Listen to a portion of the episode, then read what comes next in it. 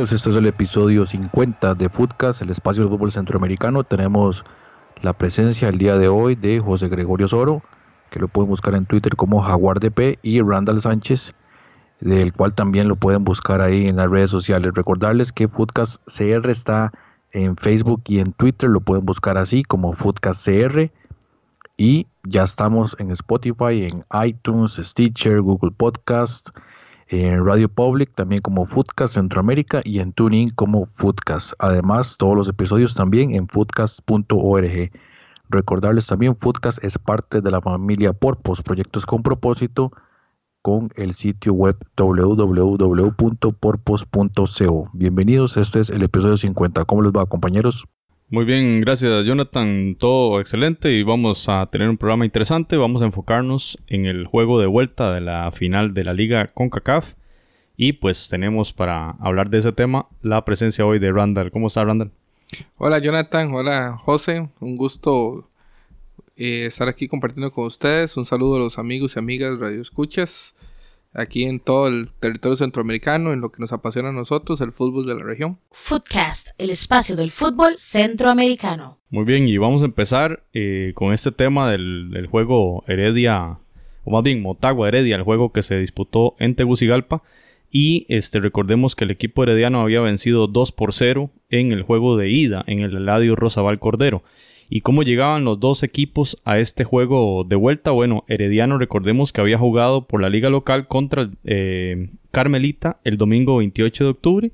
Ese partido empató a cero y repetían en este juego respecto al partido contra el Motagua que se disputó en Heredia el portero Leonel Moreira, los defensores, eh, o más bien el defensor Keiner Brown y los eh, jugadores de, de, ataque y media cancha, Alan Cruz, Jimmy Marín y José Guillermo Ortiz. Esos eran 1, 2, 3, 4, 5 jugadores que repetían del partido de ida contra Carmelita también jugaron, ¿verdad? Entonces tenemos cinco equipos. Recordemos que Heredia tenía, si se quiere, un día más de descanso. Y otro punto importante era el hecho de que Jafet Soto, director técnico de forma interina del Club Sport Herediano tras la la salida de Guanchop, este, fue justamente expulsado en ese juego de, ida y asume Rolando Villalobos, ¿verdad? Que para todos nos tomó por sorpresa que, que estuviese allí este, este entrenador Villalobos y realmente le tocó también dirigir en Tegucigalpa.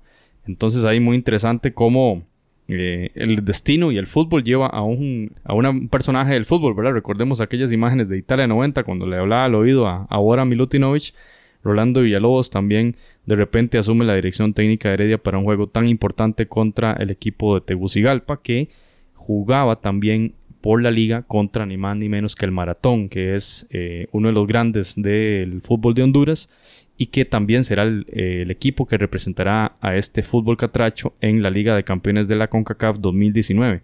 Tenía un partido pendiente, pues eh, por asunto de las 72 horas, como comentamos en el episodio 49, este, no fue posible para la dirigencia del, Motagua trasladar este juego hasta el 7 de noviembre. El maratón se negó y bueno, la liga decidió, no, tienen que jugarlo el lunes 29, así que digamos que el Motagua tenía un día menos de descanso tras esto. ¿Qué significó esto para eh, Diego Vázquez? Significó que solo repitieron dos jugadores respecto al partido de ida. Juan Montes y Denil Omar Maldonado, ambos defensores del equipo de Motagua. El resto fueron nueve jugadores nuevos, nueve jugadores de cambio, digamos, respecto a la titular. Y eso, bueno, a pesar de ello, este, ganó el equipo de Motagua 1-0 con gol del colombiano Javier Estupiñán. Así que llegaban de esa forma estos equipos al, juego definitivo que se desarrolló en el estadio Tiburcio Carías Andino en Tegucigalpa en un marco pletórico. Ya habíamos hablado en el episodio anterior de la convocatoria en redes sociales del equipo del Ciclón, ¿verdad? Donde le decía a la gente que fueran de azul, donde le decía a la gente que fueran al estadio, que apoyaran, que había posibilidades de campeonizar en este torneo y que era posible ganarle al Herediano. situación que finalmente se dio, ¿verdad? Eh, se gana un partido 2 a 1, goles de Rubilio Castillo en el epílogo del primer tiempo y el delantero, el espigado delantero hondureño, también al minuto 58 marca el 2 por 0, un partido complicadísimo y eh, Jimmy Marín, un jugador realmente uno de los mejores jugadores de Costa Rica en este momento, eh, que anotó también en el juego de ida, gol y asistencia. Aquí fue asistido de nueva cuenta por José Guillermo Ortiz, el delantero herediano que le puso un pase de taquito. Definen al minuto 85 y el equipo de Heredia este, logra vencer en el global 2 a 3 al equipo de Motagua y se corona como campeón de la liga CONCACAF. Ortiz por el taco, aquí el gol. ¡Gol! ¡Gol! ¡Gol de Herediano! Jimmy Marín con el gran taco, la asistencia de José Guillermo Ortiz. El taco Sí, ahí yo creo que el equipo herediano salió, ¿verdad? Por supuesto, a, a mantener esa ventaja de 2 a 0 que tenía del partido de ida. En el sistema táctico igual, eh, en el caso de Jafet Soto no se complica mucho, tiene un 4-4-2, es prácticamente inamovible. Y no solamente el sistema táctico, sino también los hombres, porque como lo decía usted, en el partido contra Carmelita tampoco descansó a muchísima gente, más bien mantuvo siempre el esquema, mantiene como la columna vertebral y lo contrario a lo que tal vez otra gente pensaba, que era bueno mantener o, darle descanso más bien a, algunos de los jugadores. Y en el caso del Motagua, más desesperado, con muchísimo más problemas, eh, por esa desventaja salió con, con, todo lo que tenía ahora a su disposición. Un juego muy bravo, este, compañeros, porque el equipo de Heredia, si bien tiene el partido controlado, cae ese gol Randall de una forma, ese primer gol, ¿verdad? Una forma, si se quiere, inesperada, ¿verdad? Ante un, sí, el Motagua estaba atacando y todo, pero no sentía uno que, como que había una presión incesante, ¿verdad? Sobre Moreira. Y cae en una jugada ahí un poco extraña, una recuperación en media cancha, le abren la pelota a Kevin López, que es un buen extremo derecho, hay que decirlo.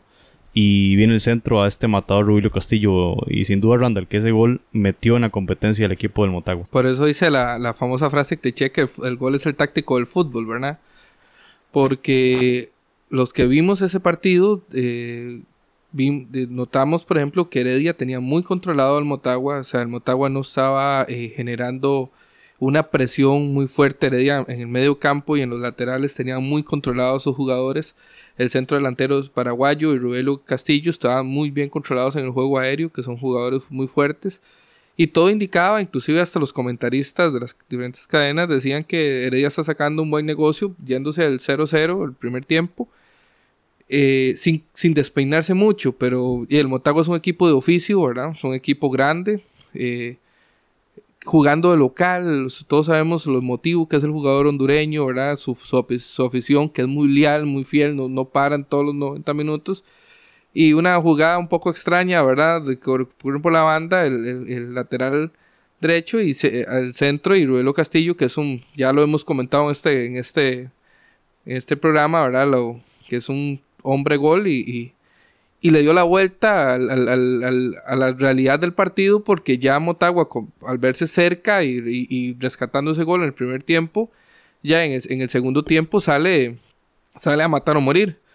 Con argumentos futbolísticos. Mejoran, agarran confianza, toman confianza, perdón, y, y empiezan. Y un herediano que todo su orden táctico, todo su, su inteligencia eh, táctica, de la, eh, eh, empieza a, dudarse y máxime que se encuentran con el segundo gol y, y, y, creo que hay que darle méritos al Herediano que logra de alguna manera poder controlar y en los últimos minutos comenzar un poco también a sacar su oficio.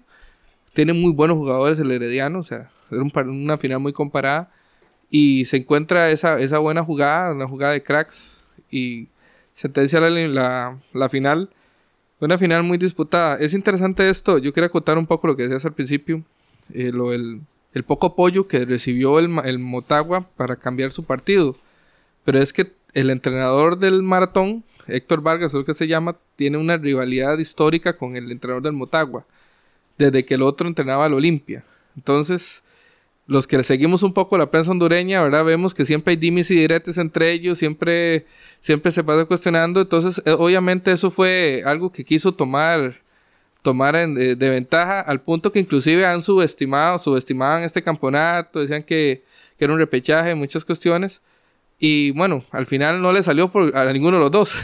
Perdieron las dos finales, pero realmente creo que es un, torneo, yo, yo quería decir algo, no sé si lo vamos a tocar ahorita, pero creo que es un torneo realmente muy que se, poco a poco se está volviendo muy apasionante. Usted vio la efervescencia en las gradas del, del Tiburcio Carías, la gente de Honduras muy emocionada, la gente de Herediano aquí en Costa Rica muy emocionada y creo, estoy casi seguro que ese torneo casi que es más emocionante jugar este torneo que la siguiente fase, que es contra que tenés que enfrentarte a los poderosos equipos norteamericanos, ¿verdad? Así es, ahorita hablamos de eso. Yo quería eh, centrarme un poquito más en el juego, de momento y hablar un poquito de Rubilio Castillo, porque realmente cuando uno ve una figura de estas, ¿verdad? Que al final termina siendo nombrado por la CONCACAF como el goleador del torneo, con cinco dianas, realmente cuando uno ve el rendimiento de él en el primer juego, si bien ahí al inicio del, partido tuvo algunas y se la sacó el portero, ¿verdad? Moreira, pero en este partido de, vuelta fue realmente desequilibrante, fue un pivoteador, fue un rematador excelso, o sea, el remate de cabeza en el primer gol es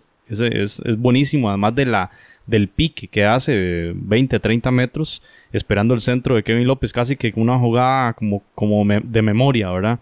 Eh, realmente vemos un delantero de mucha categoría. Jonathan, no sé qué podemos apuntar sobre este jugador Rubilio Castillo del Motagua. Ya lo decíamos, nos había quedado debiendo en el partido de ida, pero en el de vuelta, bueno, como usted lo comenta, el señor Román Rubilio Castillo Álvarez, de hecho fue el que más remató, cinco cinco veces, de los cuales dos goles. Y eh, goleador del, torneo. Queda empatado, ¿verdad? Con Jendrik y también con Aguilar del Tauro. No sé cuál fue el criterio al final, pero, pero bueno, creo que de cierta manera se lo merece por esta actuación en la final y, efectivamente la, eh, fue el jugador que, que, se le estaba solicitando, que el equipo necesitaba en ese momento y cumplió, cumplió cabalidad con, con el cometido fue letal y por poco, por poco se lleva el, torneo. de esos, de esos goleadores que no hay que dejar crecer. Por ejemplo, como dice Jonathan, el partido de ida eh, fue muy, muy bien controlado. O sea, eh, se, notó que se estudió al, delantero. Pero también en el partido de vuelta, al menos en el primer tiempo, Ruilo también fue bastante controlado. O sea, eh, los, dos centrales, Salazar y, y Brown, lo tuvieron, digamos, por bajo, por arriba estuvo muy bien controlado. Pero es de esos delanteros que usted eh, pestañea, un, como decir Álvaro Saborío en Costa Rica, ¿verdad? Son, son delanteros que usted pestañea un segundo eh, y, te, y te, la clavan. Entonces es, es, es importante eh, el aporte que él hizo para que el, maratón, porque el maratón tuvo una, lo que hizo maratón fue una muy buena remontada y, y gracias, a, digamos, a, a, que este jugador lo, logró enchufarse. Y creo, el, el Motagua, perdón, logró, perdón, logró, logró enchufarse, ¿verdad? Y, y, y, y gracias a eso, eh, Herediano la pasó muy mal, o sea, si Rubilo Castillo no hubiese aparecido en este partido, pues probablemente hubiese sido una final más tranquila para Heredia. Pero eh, los, los referentes son los referentes. Y veamos, por ejemplo, va a venir el Mundial, cómo está sufriendo el Madrid sin, sin, Cristiano, por ejemplo. Y Rubilo Castillo es el referente goleador no solo el, del, del Motagua, perdón, sino también de la Liga Hondureña. O sea, aquel día, ya una vez le hicimos una nota, tiene más de 100 goles en el torneo. Es un jugador que hay que tener mucho cuidado y, nos extraña que todavía no haya emigrado, ¿verdad? Y también en, el caso del Motagua, también lo que hizo este jugador Matías Galvalis, un partido bastante bueno. De hecho, bueno, fue un jugador que pues cuenta con, más pases de todos, de los 22, digamos, y malos cambios. Pero no solo eso, sino que también lleva la asistencia, la asistencia a uno de los goles de Rubilio Castillo. Y en el caso de Herediano, por supuesto, Jimmy Marín, no solamente por el gol, porque por supuesto es importante, vale el torneo básicamente, pero de nuevo, tal y como lo hizo en el partido de ida, fue uno de los jugadores, el segundo jugador más bien, con mayor participación a nivel de pases, 32, un total de 32. Y en una zona, como ya lo habíamos comentado también, que no es lo mismo lo que hizo, lo que podía hacer Leo González desde atrás, que tiene la salida, a un jugador que ya está eh, eh, haciendo pases en campo contrario, donde ya hay presión, ya hay otro tipo de presión. Entonces, bastante rescatable. y de igual manera también Alan Cruz, que me parece que ha mejorado muchísimo su nivel de juego. Y recordemos que en el partido de ida la efectividad de pases de Herediano estuvo bastante deficiente. En esta lo, mejor, lo mejoró muchísimo, que llega a un 89%, que tal vez no nos dice mucho en sí. O sea, los partidos no se ganan con efectividad de pases, pero sí se nota ahí que hubo mejora. Hubo mejora en la cantidad de pases y en la efectividad. También rescatable en Herediano José Guillermo Ortiz. O sea, un jugador eh, que tal vez muchas veces se le, se le cuestiona que erra muchos goles y toda la cuestión, ¿verdad? pero es un gol muy inteligente. O sea, los, dos goles de, eh, de Jimmy Marín en, los dos partidos fueron dos genialidades del hombre. O sea, una lectura muy buena del juego, dos taquitos, ¿verdad? Y, también reconocer que ir a guerrear contra los defensas hondureños y aguantar el partido realmente es, un trabajo muy, muy, muy reconocible para, para el jugador porque él no es tampoco un centro delantero poderoso, fuerte, ¿verdad? Él es, es un jugador más, más técnico y aún así logró mantenerse y, tener la tranquilidad cuando vas perdiendo con toda la afición en contra de visitante. Eh, cuando el equipo rival te está remontando, sacar un taquito, ¿verdad? Una genialidad, fue taquito, ¿verdad? El segundo gol, para que Jimmy Marín con esa tranquilidad, como coincido con Jonathan, el mejor jugador del Herediano, hoy por hoy, no solo en la liga con CACAF, sino en la en el campeonato costarricense y, pudieron de alguna manera regresarle el, aliento a la afición herediana que ya estaba sufriendo, ¿verdad? Una jugada realmente eh, de primer nivel, ¿verdad? Mete un pase por encima incluso de dos defensores, eh, calcada, igual, igual que como comentábamos lo de Kevin López con Rubilio Castillo, ¿verdad? Como que se la saben a la perfección. El rompe líneas, hace un pase por encima de dos defensores, eh, pivotea muy bien eh, José Guillermo Ortiz, muy parecido al primer gol del juego de ida. Taquito y bueno, define con el borde interno. No fue una definición de, un remate fuerte, sino una, una, colocación. Y por el minuto de juego, el minuto 85, era un gol lapidario realmente. O sea, Heredia creo que eh, consiguió un gol en el momento idóneo y luego lograr aguantar esos 5 minutos más el tiempo de compensación.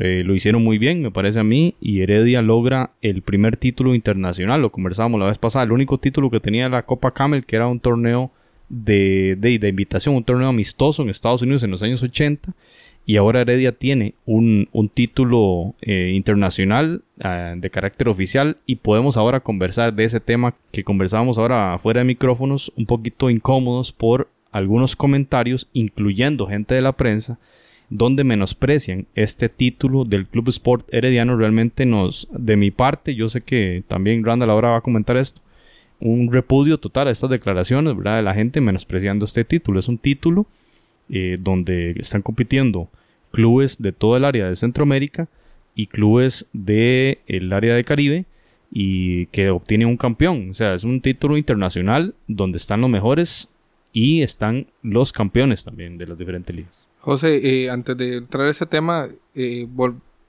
a repetir algo que se dijo al principio, cómo el gol es el táctico del fútbol, ¿verdad? Porque eh, interesante porque también en el partido de ida, el que llevaba la batuta del juego era el Motagua, que salió a, sorprender al Herediano. Herediano se veía errático, ¿verdad? En ese partido. Perdían bolas muy, muy, muy tontas. Pero viene esa jugada que es una genialidad, inmediatamente, gol de Marín y cambia sustancialmente de nuevo el partido. Herediano se convirtió en amo y señor el resto del encuentro, al punto que se queda corto, creemos nosotros. En el segundo partido, Herediano tiene controlado el, partido, lo tiene el juego, lo tiene controlado. Se habla de la reacción del Motagua, pero el, primer gol cayó creo que en el minuto 46, si no me equivoco. Eh, hasta ese entonces Motagua no había hecho un tiro peligroso al marco. Más bien Herediano había llegado más. Eh, y cómo ese, esa, por eso uno, resalta y, nosotros reconocemos, yo sé que el fútbol es un juego colectivo, cómo resalta uno la figura de, jugadores como eh, Castillo, ¿verdad? Que se sale el esquema, meta el Motagua y cambia radicalmente el juego, que inclusive los comentaristas de la prensa internacional, no la, no la costarricense, la internacional, decían que el Motagua se quedó corto en ese partido. O sea, cuando hace el segundo gol, como que seguro se, eh, se cansó, ¿verdad? Pero como entonces, llega Heredia, se encuentra con una muy buena jugada, no vamos a decir que fue una, una suerte, fue una jugada muy bien hecha de, jugadores de calidad que tienen ellos, y se encuentran ese gol, y usted, mismo lo acaba de decir, en un minuto, y el Motagua no tuvo reacción. Eh, usted vio, fueron como 5 o 6 minutos de reposición donde realmente no hubo peligro para Heredia. Entonces, ¿cómo, ¿cómo, los goles en los tiempos de los partidos lograron determinar, digamos, que fuese una final realmente apasionante? Oye, lleva mucha razón los comentaristas de, Fox cuando uno esperaba. El segundo gol cae en el minuto 58, o sea, tenían más de 30 minutos por delante el Motagua para hacer el tercero y que sería lapidario realmente para Heredia porque no le veía una reacción. Jonathan, ¿cómo analizas ese, ese eh, rendimiento del Motagua tras la segunda anotación de Castillo, verdad? Porque uno esperaba un ímpetu mayor inclusive para lograr el tercer gol y ya definir esta final. Es lo que uno piensa, que tal vez hubo ya desgaste por todo lo que hemos comentado, los días de recuperación y también eh, el desgaste durante el juego, porque fue un primer tiempo bastante intenso y el inicio del segundo tiempo también bastante intenso, lo cual le pudo haber sacado o cobrado factura eh, al final de cuentas. Mientras tanto, el Herediano, que eh, probablemente no había recorrido tantos metros durante el partido, hasta ese momento, por lo menos hasta el 2 a 0, y logra cerrar el partido más fuerte. Yo creo que ahí estuvo también otra de las claves. Eh, haber tenido la suficiente condición física para cerrar el partido como lo cerró. Y de todas maneras ya la defensa del Motagua no había mostrado seguridad en, en los partidos contra el Tauro. Tampoco lo hizo en el partido de ida eh, contra el Herediano. Y finalmente falla así en el momento clave, era minuto 83, casi 84, digamos, sobre el minuto 84, eh, falla nuevamente la, defensa del, Motagua y no hablo de la línea defensiva, es que es el medio campo el que se pierde ahí en esa jugada y lo pagan muy caro. La, ventaja yo creo que, que pudo tener Heredia es que este escenario que se encontró con el Motagua lo vio prácticamente todo el torneo, ¿verdad? Heredia la vio muy difícil en todos los partidos de vuelta contra los equipos panameños que jugó, contra el Santa Tecla. Eh, Heredia siempre eh, o empezaba perdiendo, ¿verdad? O empezaba eh, avasallado por el, rival.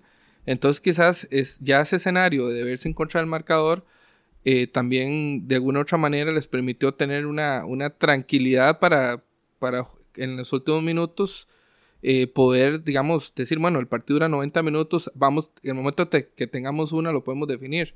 Y no es esperarse como tal vez sí lo hizo el equipo panameño, el Tauro creo que fue contra el mismo Motagua, que cuando se vio con dos goles, se fue a lo, eh, a lo loco, ¿verdad? a atacarle al Motagua y el Motagua lo, lo vacunó, como decimos popularmente. En cambio que Heredia se mantuvo siempre en su esquema y poco a poco, y eso es interesante lo que dice Jonathan, por eso quería comentarlo el Motagua pierde eh, fuelle, pierde fuerza física, ¿verdad?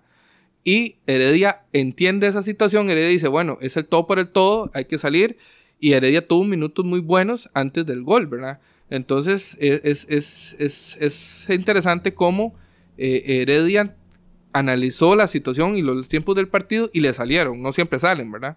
Declaraciones de Diego Vázquez indicaban que estaban ante un rival de jerarquía, refiriéndose al, equipo herediano y que la lectura que hace Randall va en esa línea, ¿verdad? De, una lectura del juego idónea y, de atacar en los momentos oportunos. Ahora, quiero, eh, regresando al tema que, que, estaba mencionando anteriormente, Jonathan y Randall, ¿qué significa este título para el equipo herediano a sabiendas de que tras eh, su fundación en 1921 es el primer título de carácter internacional que obtiene el equipo florense, Jonathan? yo creo que es quitarse sobre todo un peso de encima, un peso histórico del, club, tanto pues a nivel organizativo como dirigencial, sino también hacia la, afición, un título que se le había negado en múltiples ocasiones, incluidos algunos pasos bastante bochornosos en CONCACAF, donde el equipo nunca estuvo a la, a la altura, y por lo menos se quitan, como, como le decía, quitarse ese peso de encima y continuar, ¿verdad? Porque por supuesto que ahora viene un reto mucho más grande, que es la, Liga de Campeones de CONCACAF, donde de no hacer las cosas bien, mucho de esto se puede borrar muy fácilmente de la memoria del aficionado en, este momento. Esperemos que no sea así, que Herediano también esté a la altura de, competir en esa, en esa Liga de Campeones de CONCACAF. Yo voy a, voy a ser muy honesto, yo creo que ese título es muy importante. Y, y, lo, y, lo, y, lo, voy a decir así, digamos, yo sé que no es la gran CONCACAF y toda la cuestión, es una especie de torneo secundario, pero seamos honestos. Los clubes de Centroamérica para ganar el torneo con CACAF la van a tener muy difícil. Este va a ser el torneo realmente donde podemos competir y obtener un título. Ya esas hazañas antiguas donde competían de tú a tú con los equipos mexicanos y ahora el crecimiento que ha tenido la MLS con figuras como Rooney, con figuras como Latan, o sea, esa brecha para obtener un, campeonato con CACAF va a ser muy difícil. Entonces, ese tipo de torneos realmente se vuelven más bonitos, se vuelven más interesantes porque es un torneo donde estamos en igualdad de condiciones, donde podemos enfrentarnos, donde se ponen a prueba la calidad de las ligas, ¿verdad? Donde se invierte para ganar. A mí, hoy he escuchado a un periodista nacional, no conozco el nombre, no es muy famoso, menospreciando el título herediano, diciendo es que no están los campeones. No, sí están los campeones. Recordemos que eh, los campeones eh, de Centroamérica se juegan dos torneos. Y uno de los campeones juega este torneo y el otro, por haber tenido un poco más de puntos o diferencia de puntos, juega el, que sigue, ¿verdad? Entonces, había campeones en ese torneo, había equipos de jerarquía Centroamérica. No vamos a despreciar la, historia de un, de, un, de un Real España, la historia de un Motagua, la historia eh, reciente de un Pérez Celedón que fue campeón en Costa Rica, rompiendo precisamente contra el Herediano. O sea, entonces es un torneo realmente que, como yo decía al principio, eh, saliéndome un poco del, hilo que teníamos, este, este torneo va a llegar a ser incluso más emocionante y va a ser más divertido participar en él que el mismo torneo donde vas a, a un partido, una serie de vuelta con equipos que son muy superiores en, lo futbolístico y en lo económico. Entonces yo quiero felicitar a la afición del Herediano, no soy herediano, pero reconozco el esfuerzo. Me gustaría que mi equipo compitiera en este torneo, me gustaría que mi equipo ganara el torneo. Y yo lo celebraría mucho porque también hay que reconocer el esfuerzo. Se jugaba entre semanas. Ahora bien, recordemos que Heredia llega a este torneo, a esta final, el, el partido de día en sexto lugar en el campeonato en Costa Rica. Y juega la vuelta en quinto lugar. O sea, Heredia no la estaba pasando bien. O sea, Heredia, el, el jugar los dos torneos le estaba pasando factura. Pues es un torneo muy complicado y muy desgastante. Entonces yo creo que ese título es realmente muy importante para el fútbol de Costa Rica, para el, fútbol, el Club Sport Herediano y para estos jugadores jóvenes que están empezando a tener, como Jimmy Marín, sus primeros logros internacionales, porque en una zona donde no tenemos tanto roce internacional y máxima ahora con los nuevos formatos de, ligas en el mundo, ¿verdad? De selecciones. Entonces me parece muy importante ese título. Comparto 100% el comentario. Realmente hay que darle el valor justo a esta competición, que es una competición nueva. CONCACAF está haciendo un esfuerzo muy interesante de, de darle valor a otras competiciones y de darle nuevos formatos, precisamente para darle espacio a esos otros clubes que anteriormente por formatos o porque tenía gigantes enfrente, no podían disputar más que uno o dos partidos. Así que en buena hora para el Club Sport Herediano.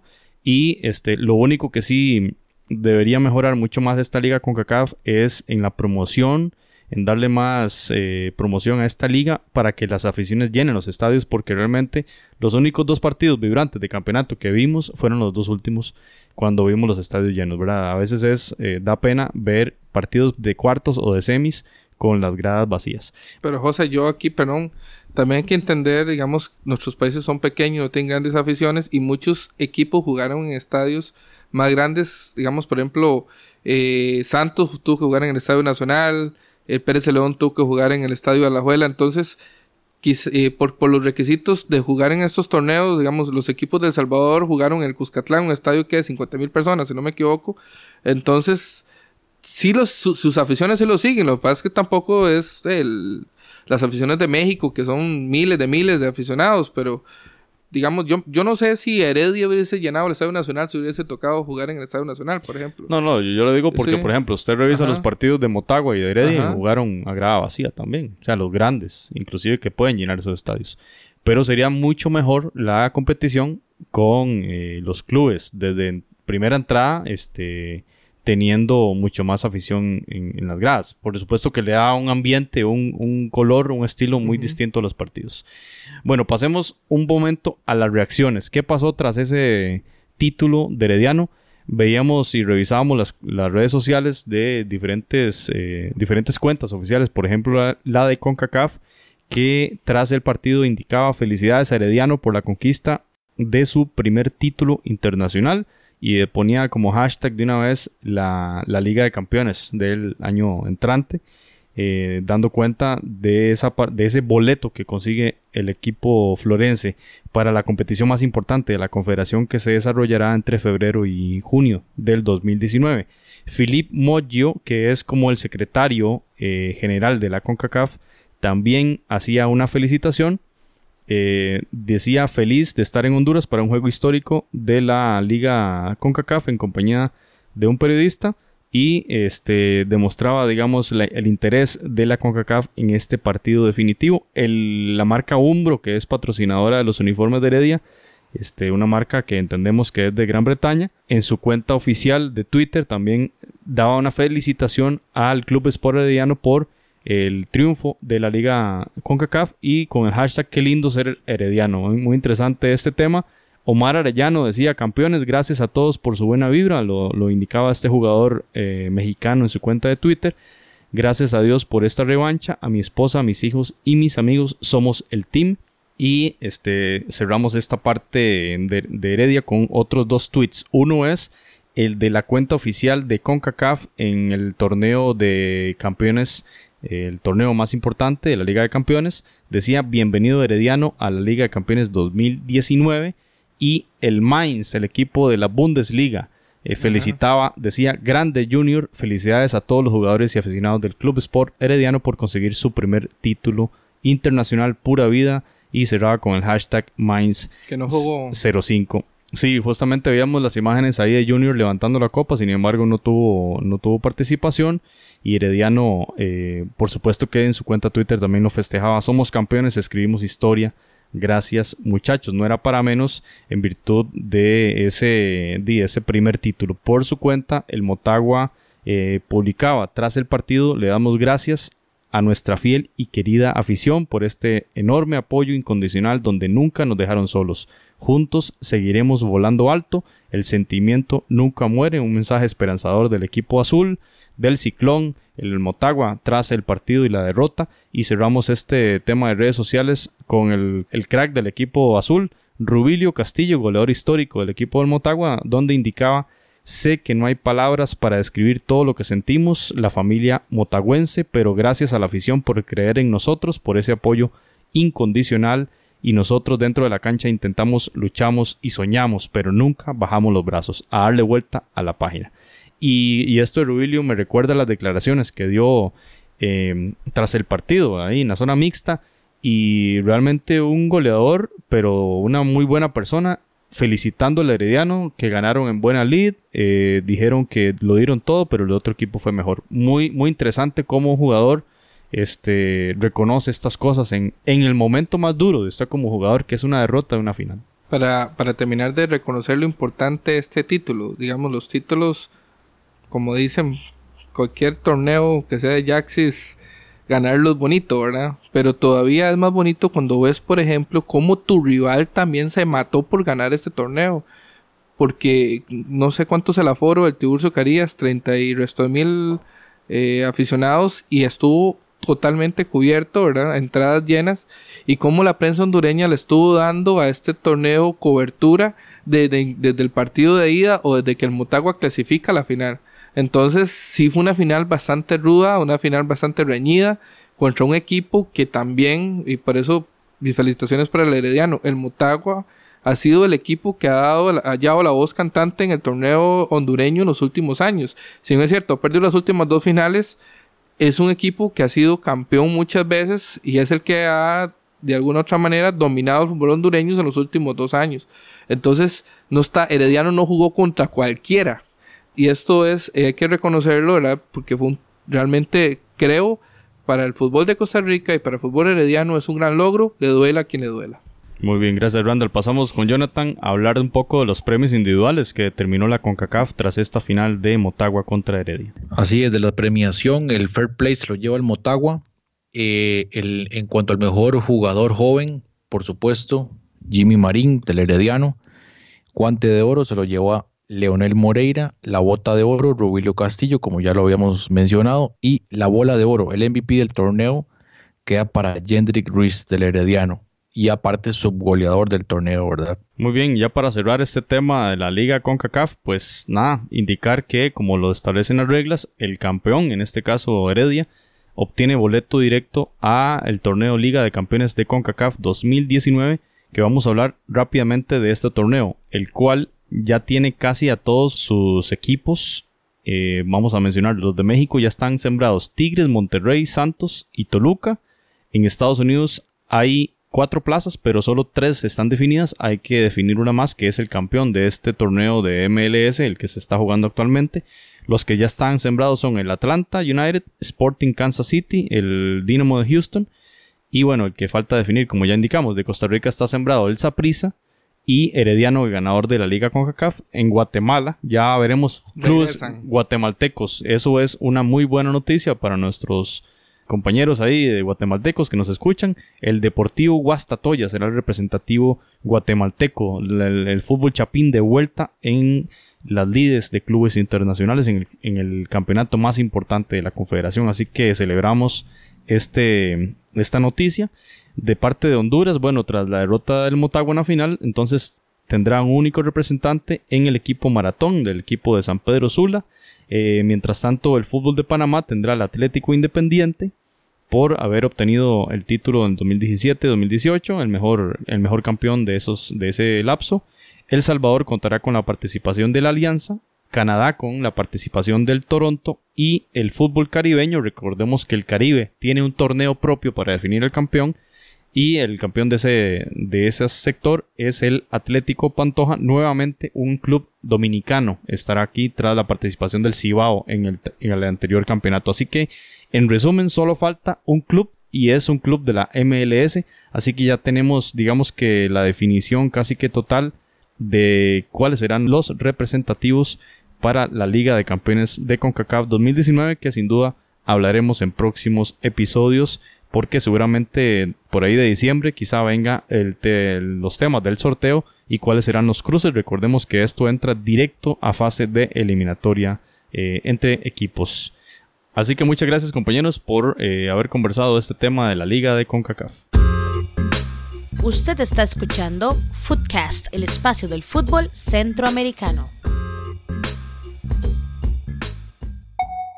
Muy bien compañeros, y para cerrar el episodio 50 eh, de Foodcast, vamos a hablar de la eliminatoria sub-20 que la CONCACAF está realizando en Bradenton, Florida, Estados Unidos, eh, precisamente para determinar los boletos para el Mundial Polonia 2019. Este Mundial sub-20 se va a llevar a cabo entre el 23 de mayo y el 15 de junio en este país europeo con jugadores seleccionados nacidos a partir del 1 de enero de 1999. Así que Randa nos va a hablar un poquito del formato de esta competición de CONCACAF para elegir a las selecciones que van a clasificar para Polonia 2019.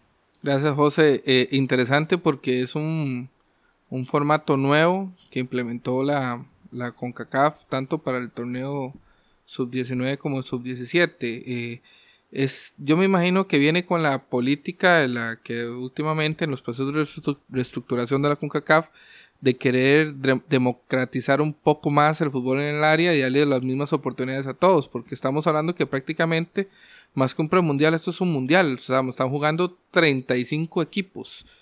Eh, antes, recordemos que habían etapas de clasificación, ¿verdad? Entonces hacía un torneo un CAF, hacía un torneo del Caribe, eh, y se hacía un, bueno, los del norte clasificaban directo, ¿verdad? Ahora estamos hablando de 35 equipos divididos en 6 grupos. Eh, cinco de esos grupos son de 6 integrantes, imagínense, y eh, uno quedó de 5. solo quedan excluidos aquellos países que, que, no, que están afiliados a la CONCACAF, pero no están afiliados a la, a la FIFA, ¿verdad? Como Guyana Francesa y todos esos, esos lugares.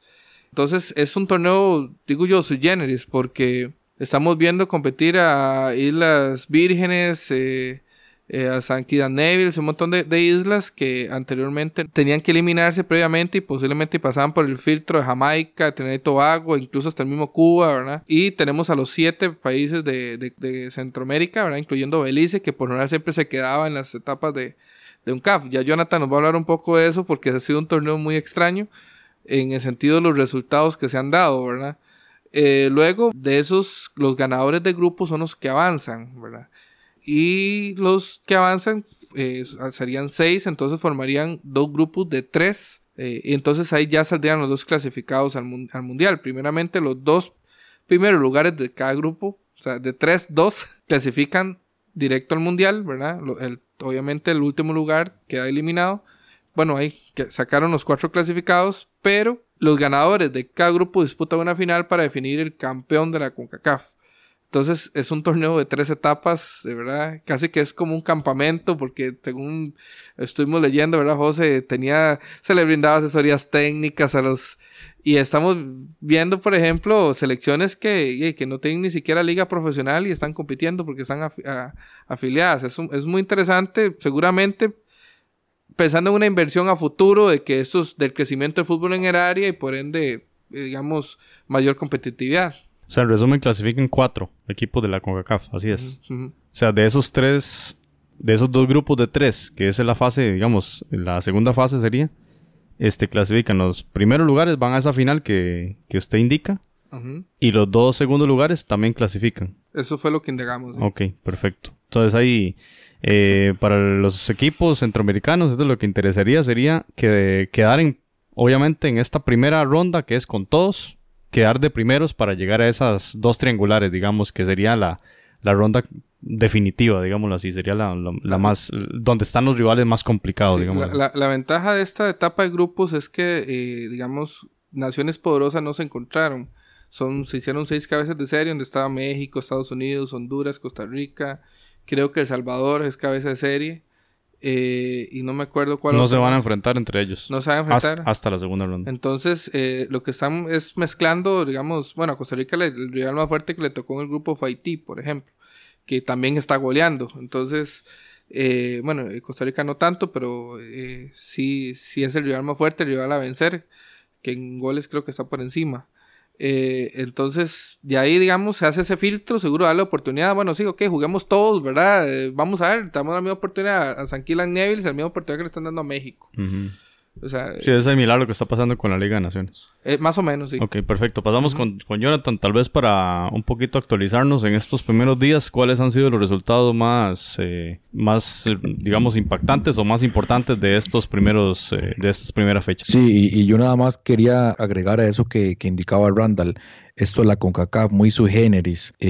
hay, bueno, me parece que son tres elecciones que aunque ganaran el torneo no pueden clasificar al Mundial. Entonces es verdaderamente risible ver cómo, o sea, qué pasaría si Guadalupe gana, gana este torneo. O sea, realmente es, es, es bastante extraño eh, esta zona de CONCACAF y cómo se maneja el tema, sobre todo la zona Caribe, ¿verdad? Que es la que tiene más problemas. Ahí solo desde Francia está Saint Martin, Guadalupe y Martinica, que no podría clasificar al Mundial. Y compañeros, en relación a Centroamérica, el único equipo que le ha ido mal hasta el momento ha sido Nicaragua. Ya vamos a hablar un poquito sobre el tema de Nicaragua, pero ya perdió sus dos partidos.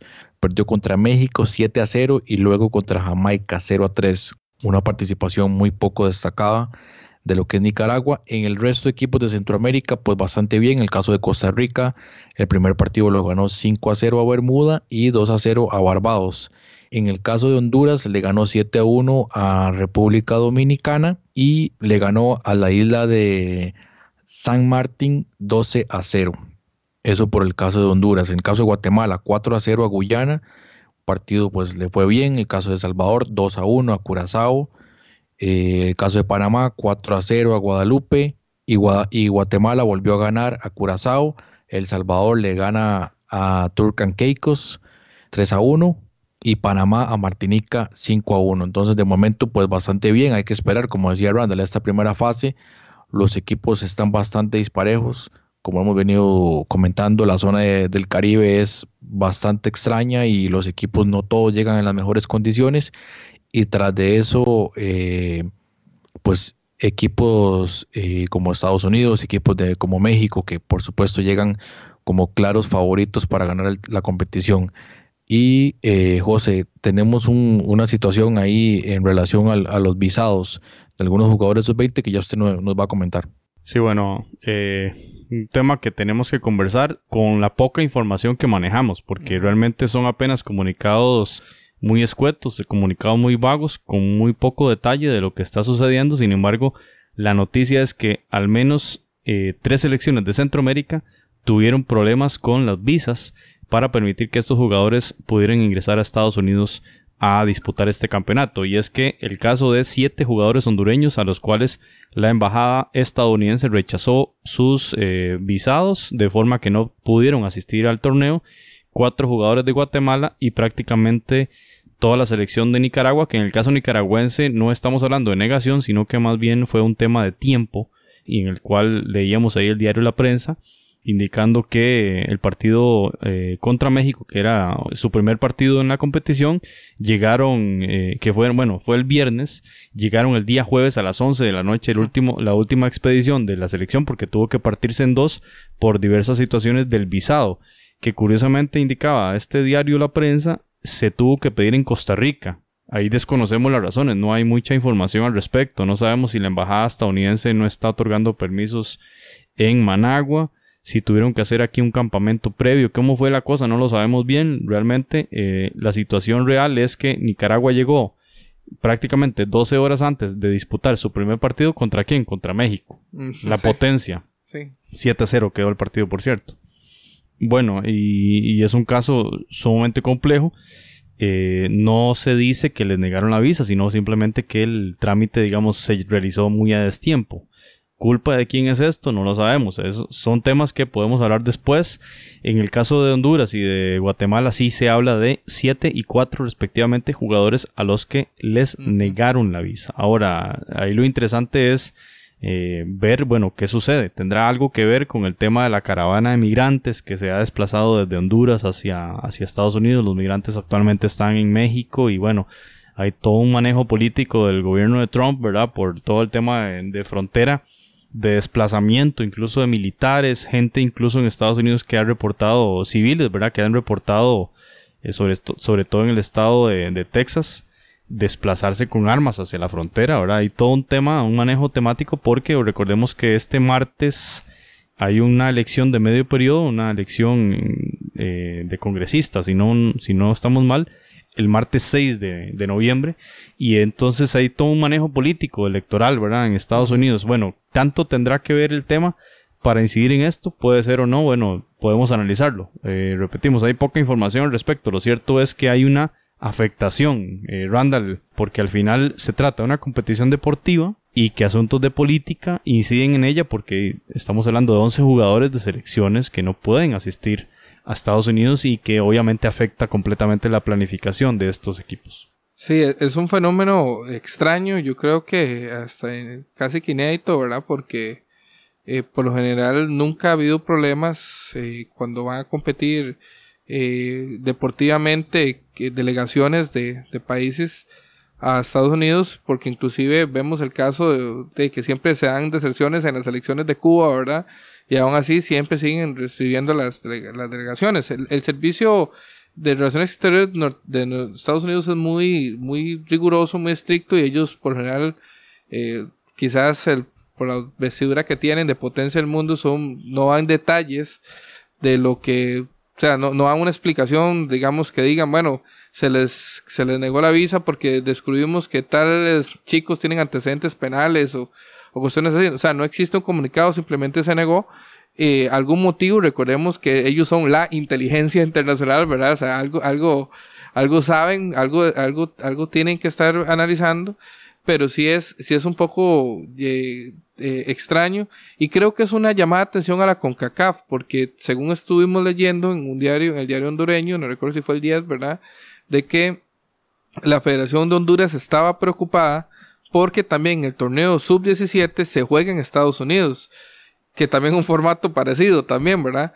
Y resulta sucede que al ser menores de edad tienen que viajar con un padre o una madre o un responsable. Entonces, eh, también eso es doble visa, entonces eso también les está causando. Y es algo que la CONCACAF tiene que analizar, ya sea, yo no sé, porque no creo que eh, una entidad como la CONCACAF tenga tanta influencia sobre el gobierno norteamericano, pero tal vez replantearse eh, si ese tipo de torneos se haría en otro país donde los requisitos eh, de ingresos sean, sean mínimos, ¿verdad? Porque todos sabemos lo rigurosos que son los norteamericanos con países que, que, están fuera, digamos, en el, con nuestros países del área, ¿verdad? Entonces es, es extraño y lastimosamente Esto, según estuve leyendo también, Honduras no repuso sus jugadores. Entonces, eh, Honduras convocó 30 jugadores para estos, le quitan 7, quedan con 23, pero creo que tuvieron tres problemas ahí. Entonces, el, entrenador ha estado de alguna otra manera tratando de equilibrar un poco porque sí afecta mucho, digamos, eh, el plan de trabajo que tienen para enfrentar ese torneo. Se indica a Diario Díaz que al final solo hay 20 jugadores eh, en la selección catracha, que la federación hizo de nuevo el trámite para que les realizaran una nueva entrevista en la embajada estadounidense en, Tegucigalpa a los jugadores hondureños y que la embajada les negó la posibilidad de, visa. Y por su parte, la Federación Guatemalteca de Fútbol eh, emitió un comunicado el 29 de octubre indicando que la embajada estadounidense mantuvo su postura de no conceder la visa para los cuatro seleccionados nacionales sub-20. No obstante, la Federación Nacional presentó toda la documentación de respaldo y requerida para la obtención de las mismas. La tramitación y solicitud se hizo a tiempo, pero las eh, circunstancias no son conocidas. Las la Embajada de Estados Unidos encontraron motivos para no otorgarlas, como indica Randall, no dan las razones, simplemente no se otorga y ya.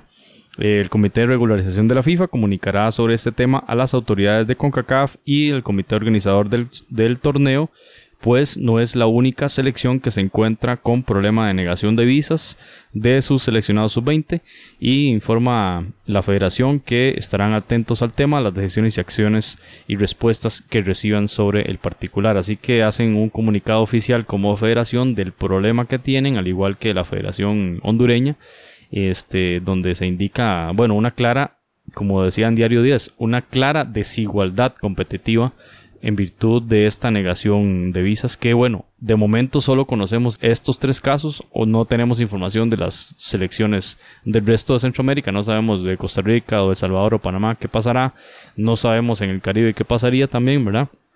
Lo cierto es que sin duda imaginen ustedes, para el fútbol de Guatemala, que está regresando a la palestra internacional, ¿verdad? Un torneo oficial de, de CONCACAF para acudir a un mundial sub-20 es muy importante, es la antesala de la categoría mayor y que pase esto realmente es preocupante eh, en a todas luces, ¿verdad? Sí, y, y, hay un montón de interrogantes que surgen que son interrogantes para nosotros porque no podemos responder. Por ejemplo, tal vez Honduras ahorita no lo está necesitando, le metió 12 goles a un, a un, equipo, pero ya cuando pasa instancias donde se tengan que enfrentar a México, a Estados Unidos, el mismo Costa Rica, rivales más, digamos, más fuertes, eh, no sabemos, por ejemplo, si la CONCACAF les va a otorgar a ellos la posibilidad de, de, reintegrar a otros jugadores, de convocarlos, y va a existir una amnistía ahí, ¿verdad? Para que, para que le permitan convocar a otros jugadores ya con el torneo avanzado. Eh, son, son interrogantes y otras cosas es también, ¿verdad? Bueno, porque ese que nosotros no, no entendemos mucho esta logística, que por qué se sacaron las visas hasta ese tiempo y se pudieron haber rechazado, eh, eh, si se si se iban a rechazar, tener tiempo para convocar a otros jugadores. Porque según me comentaste, se fuera de micrófonos, incluso Guatemala sí, sí repuso los jugadores, pero el requisito era que tuvieran visa americana, ¿verdad? Entonces, inclusive ya, ya ni siquiera están, ni siquiera es un criterio futbolístico ya, ¿verdad? Para poder ser integrante de selección, sino si, si algún momento tuviste la brillante idea de pedir una visa americana, entonces ahora sos seleccionable. Entonces, son muchas interrogantes. ¿Cómo hacerla con CACAF? Porque, o, fue que Honduras tal vez tardó mucho tiempo en definir esto y que no le dio tiempo. O sea, hay mucha interrogante que no sabemos y que posiblemente en otros programas podamos dilucidar, ¿verdad? Así es. Jonathan, yo quería preguntarle a usted qué, qué implicaciones tendría para cualquier selección. En caso hondureño estamos hablando de siete jugadores qué implicaciones deportivas podría tener que, por una decisión técnica, política, digamos, ajena al mundo del deporte, este, de repente la organización, bueno, se ve impedida porque hay un poder más arriba, digamos, que le dice, usted no puede contar con siete de sus jugadores. No, por supuesto que la planificación de los equipos prácticamente se va a la basura. Son siete jugadores y algunos de ellos bastante importantes.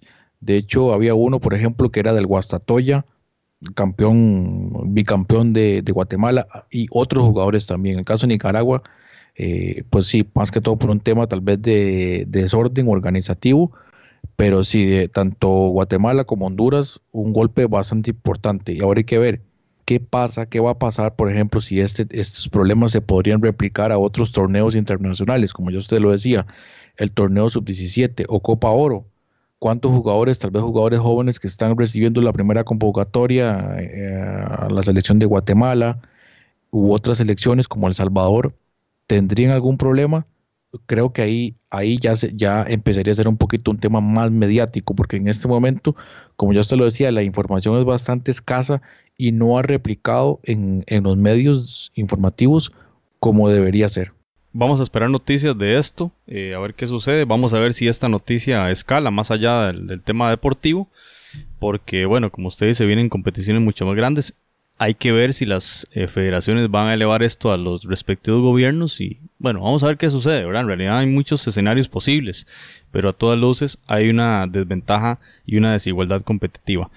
Eh, en resumen, veremos con mayor profundidad el desarrollo de este torneo sub-20 para determinar los cuatro clasificados de la CONCACAF para el Mundial Polonia 2019, que de momento eh, podemos indicar es un mundial donde habrá 24 selecciones de las seis confederaciones de la FIFA. Este, recordemos el mundial se va a llevar a cabo en el país de Polonia en mayo y junio 2019 y ya están clasificados Arabia Saudita, Qatar, Corea del Sur, Francia, Italia, Japón, Noruega, Nueva Zelanda, Polonia, Tahití y Ucrania. A la espera entonces de la definición de CONCACAF, de la definición de Oceanía y de CONMEBOL para ver los restantes equipos en este torneo, el cual, como decimos, antesala del torneo mayor, siempre da luces de las futuras estrellas del fútbol mundial. Este, así que estaremos con mucha más información de este torneo sub-20 que se desarrolla en Florida, Estados Unidos, a ver qué sucede con el, el campeonato, dónde van a estar los equipos centroamericanos. Esperemos que pasen la mayoría posible y ver si algún equipo centroamericano logra clasificar a este torneo mundialista en Polonia 2019.